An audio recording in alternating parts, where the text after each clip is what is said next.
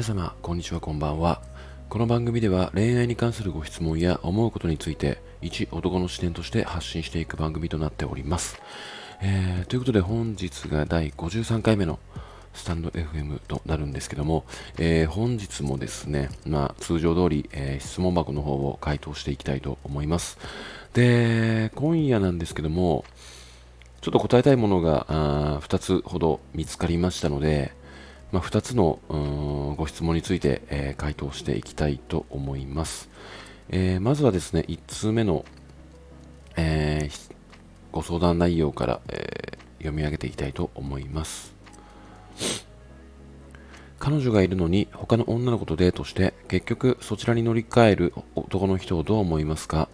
私はどちらの女の子のことも大切にできていない行動だなと思うのですが、ユージさんのお考えをお聞きしたいです。また、一度他の子に乗り換えたことのある人は、乗り換えた後でもまた他の女の子にちょっかいをかけたりする傾向があるのでしょうか、えー、というようなご質問をいただきました。はい。えー、これ非常に、まあ、僕の質問箱の中で、えー、多い案件なんじゃないのかとと思うんですけども、まあ、結論から申し上げますと、まあ、結局そういう思考の男っていうものは、まあ、結局自分の目線でしか生きてないんですよね。あの相手の人生とかなんかそういうものは一切あの、まあ、干渉しないというかあの想像もせずに、まあ、積み重ねたものだったり、まあ、そのいただいたもの彼女さんからいただいたものっていうものを全く理解せず、まあ、新しいものに目が行く、まあ、安っぽくて薄っぺらい、まあ、恋愛志向の、まあ、男なんじゃないのかなって個人的には思うので、まあ、結構20代前半ですとか、まあ、大学生とかうんちょっと遊ぶ時期とかになってしまうと、まあ、こういう事例が非常に多いんじゃないのかなとは思うんですけども、で、まあ、あと、まあ、乗り換えた後でも、また他の女の子にちょっかいをかけたりする傾向があるのでしょうかっていうことに関しては、えー、もちろんありますね。はい。えー、まあなんかその、結局は、まあ物、物にして例えてしまうと、まあなんかスマホとか iPhone とか、まあ最新機種が出てしまう、まあ出てきたときに、まあもうなんか最新機種の発売日に新しく帰ってしまう、あもう1年とかもう半年間隔で、うん、新しいものを持ってないと気が済まないっていう、まあちょっと新品に目が行くっていう思考と、まあなかなか似てるものではあるとは思っておりまして、まあなんか結局はその、この彼女がいるのに他の女の子とデートしてっていうことは、まあ二股してるとか、まず浮気から入ってるんですよね。で、まああのまあ、乗り換えるというか、結局今の彼女さんよりもこっちの方がいいから乗り換えるっていうものに関して、まず、うん、1人目の彼女さんに対しての向き合い方っていうものが、まあ、まず非常に薄っぺらいと。で、なんでこういうふうに簡単に乗り換えてしまうのかっていうと、まあ、恋愛っていうももののくくりに対してそんなに分厚くも考えていないし、まあ、気分で付き合ったとか、まあ、告白して付き合って付き合ったからとか、まあ、自分告白して、まあ、簡単に付き合えたからとか、まあ、体の、あの、体目当てとかなんかそういう部分で、まあ、非常に薄っぺらいスタートから始まっているからこそ、まあ、2番目に目移りしやすいと。っていうものの、捉え方で見ているから、まあ、こういう、えー、男が多くいる。で、まあ、あのマッチングアプリでも、まあ、同じことが言えるんですけども結局は、まあ、出会いがインスタントになってると言いますか、まあ、結局は1回付き合ってみてダメだったらまたマッチングアプリ開いて新しい子探せばいいやと。で、どんどんどんどん自分の、うん、理想の女性を探していけばいいやっていうもう負のループに入っちゃってるっていうものとなかなか似ていて。でも結局は人間って、あのもう究極に相性が合う、もう見た目も何もかもがもう全て納得いくような相手っていうものに巡り合える可能性っていうのはま非常に低いと思うんですよね。まあ、何せ一般市民であろうものがまあ、それだけあの最上級の人と巡り合えるっていうこと自体その希望を抱いてるっていうことがもそもそもおこがましいのかなとは思っていてもうそんなことしてるんだったら結局はもうあの好きになれましたと。人を好きになれたっていうその人自身に対しての、まあ、思い出とかを深めていって周りとは比べ物にならないその容姿とかもうそういうものに比べたらもうキリがないのでもうそういうものは取っ払って自分の中での、まあ、一番もう旗から見ての一番っていうよりも自分の中の一番をまずもう作り出すっていうことが、まあその浮気ですとか、まあ、よそ見せずに一人の人に満足いくっていうことなのかなと思うんですよね。あの、まあ、樽を知るっていう、まあ、言葉があるんですけども、結局は、まあ、そのお金とか、まあ、資産、財産とか、まあ、そういうもののお話にもつながってくると思うんですけども、結局は、人って、まあ、欲深いもので、上を見るだけどんどんどんどん突き進んでも結局天井っていうものはないんですよね。で結局、まあ、天井と呼べるような次元にまで達してしまうともうあの、まあ、自分が、あまあ、その天井から比べたら、まあ、下側の人間だった時に抱いてるようなあ人としての、まあ、感情っていうものをもう失ってしまっているんですよね。でまあ結局もう自分を嫌いになることすらも気づけていないでどんどん深みにはまってって、まあ、気づいたら周りに人は誰もいなくなっていて孤独で、えー、結局残ったものはま財産とかそういうものなんだけども結局その他も敵に回してるっていうことで、まあ、総攻撃仕掛けられて結局自滅してしまうっていう、まあ、エンドバッドエンドが迎えられるとは思うので、まあ、樽を知るとか、まあ、そういう目線はまあ、大事に持っていきたいよねっていう、まあ、自戒の念を込めて、まあ、このご相談内容を、うん、送ってきていただいて、これ,、まあ、これを読み上げたときに、まあ、これも自戒として、まあ、答えていこうかなっていう感じで、えー、思っております。ので、えー、まあ、僕個人としては、まあ、このような考えですかね。はい。えー、で、あまあ、2通目に、えー、早速移りたいと思います。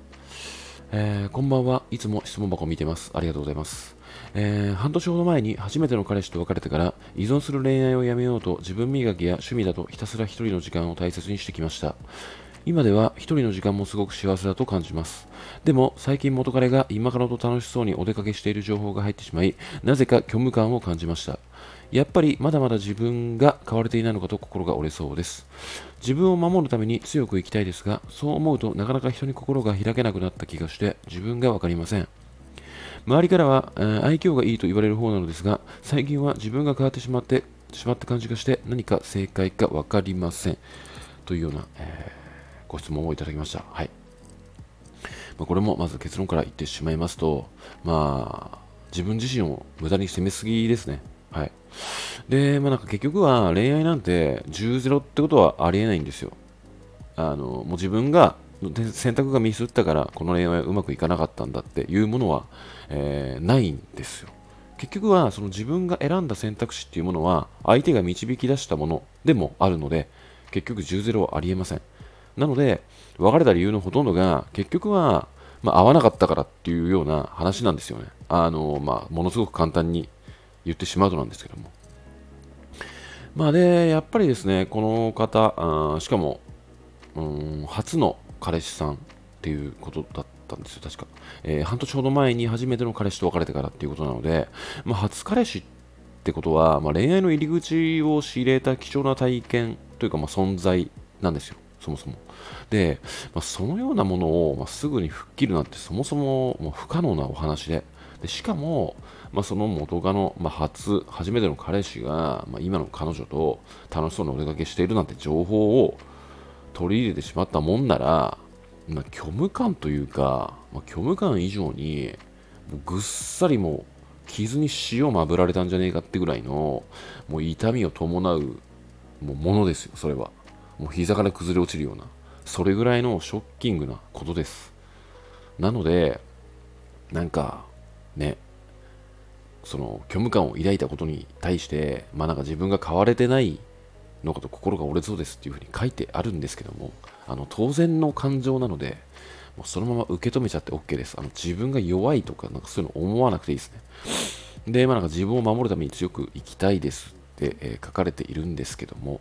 えー、十分強いと思いますよ、すでに。はい。あの、そのような、まあ、出来事に対して、まあ、虚無感